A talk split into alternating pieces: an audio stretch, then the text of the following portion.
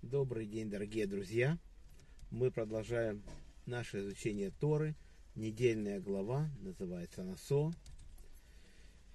И у нас в разделе Благословен Кааним есть очень интересная вещь. Агарон, вернее, это не Агарон, это у нас царь Шлома. Царь Шлома строил храм. Мы это все знаем, он строит храм стационарный. И совету ему дает шейт. И мы знаем, что они были сотворены в конце первого дня творения. Царь Шлома построил храм, и вот он с ним разговаривает. Шейд у него в подчинении, потому что на шее Шейда идет ошейник, и на нем имя Всевышнего. И он не может ничего плохого сделать царю Шлома. В общем, они общались, и один раз Шлома ему говорит, вот ангелы нам помогали в Египте, выходили из Египта, вот, вот, вот. Зачем вообще шейдим нужны? Чем они обладают таким, что Всевышний их сотворил? Зачем они надо? Он говорит, если ты хочешь это узнать, то ты сними с меня эту цепь, и я тебе покажу силу мою. И дай мне для этого еще свой перстень. Шлома решил так поступить. Он снял с него эту цепь, ошейник этот, и дал ему свой перстень. И тут Шейт его хватает и бросает царя Шлома на 400 парса. Наши мудрецы говорят, это 1800 километров он очутился от своего дворца. Он попадает в такую ситуацию, он подходит к людям и говорит, я царь Шлома, я ищу Иерусалим. А ну, они не поверили ему, они ему дали еды и все. И так он ходил от дома к дому, молился Всевышнему, за что ты мне со мной так поступил. В общем, он просился у Всевышнего и ходил, много времени ходил, потом он нашел уже, пишет через много времени, он настрадался от этого, нашел он потом Сангедрин, суд, зашел и все объяснил. И они говорят, ну давайте проверим, правда, что ты царь Шлома или нет – а Шейд в это время правил царством. Он сел вместо Шлома на трон и правил.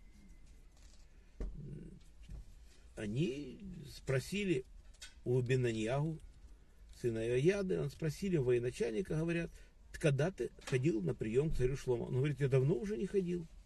И меня никто не вызывал.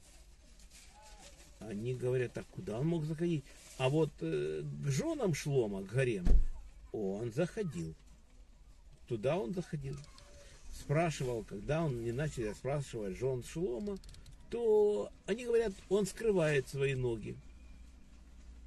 Дело в том, что у Шейда ноги были похожи на куриную лапу. Не то, что они были созданы в конце первого дня творения и не доработались у него ноги. Так пишется, так Мидраж объясняет.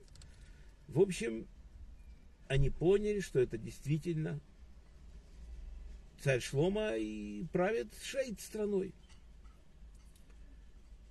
Они говорят, и как же мы это сделаем, как мы можем сменить? Царь Шлома говорит, вы мне должны достать эту цепь и должны вернуть мне перстень.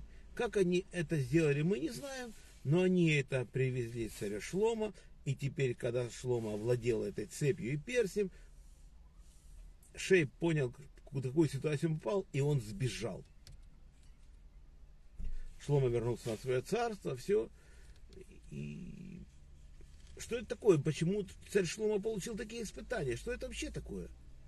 Что это он уже праведный царь фактически?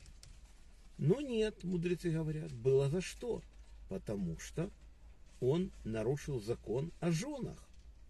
Написано, что царь может иметь 18 жен. Откуда мы знаем, что царю Давиду у него было 6 жен. Всевышний сказал, если надо еще, я тебе дам еще столько и столько. Поэтому знают, что количество жен у царя должно быть ограничено. А почему? Тора говорит, потому что жены множат колдовство. А Шлома был самый мудрый человек на земле. И он, и он знал, что ничего эти жены ему не сделают. И он взял 700 жен, еще 300 наложек взял. С какой страной заключил мир, вот тут добрал принцессу в жены. Естественно, что произошло? То, что Всевышний говорит, э, работает. Да, действительно, никакого колдовства не было, но когда он состарился, он не, не был уже таким сильным. И жены начали строить идолопоклонческие храмы. Царь Шлома с них смеялся, что это глупость, то, что они делают. Но народ же не был такой мудрый, как царь Шлома. Люди начали ходить и начали поклоняться идолам. И началось идолопоклонство в стране. И мудрецы не хотели включать его книги в тонах. Но потому что царь Шлома сказал одну фразу, он говорит, бойся Бога и соблюдай его заветы, потому что в этом вся суть человека. Вот из этой фразы мудрецы решили оставить его книги в Танахе. И у нас сейчас три произведения его. У нас есть книга притчи царя Соломона, называется она Мишлей книга. Есть у нас Шира Ширим, песнь песней знаменитая. Ее нельзя понять на обычном уровне понимания. Она идет на более сложном уровне, начиная. Начиная с самого сложности. Она так не понимается простым текстом.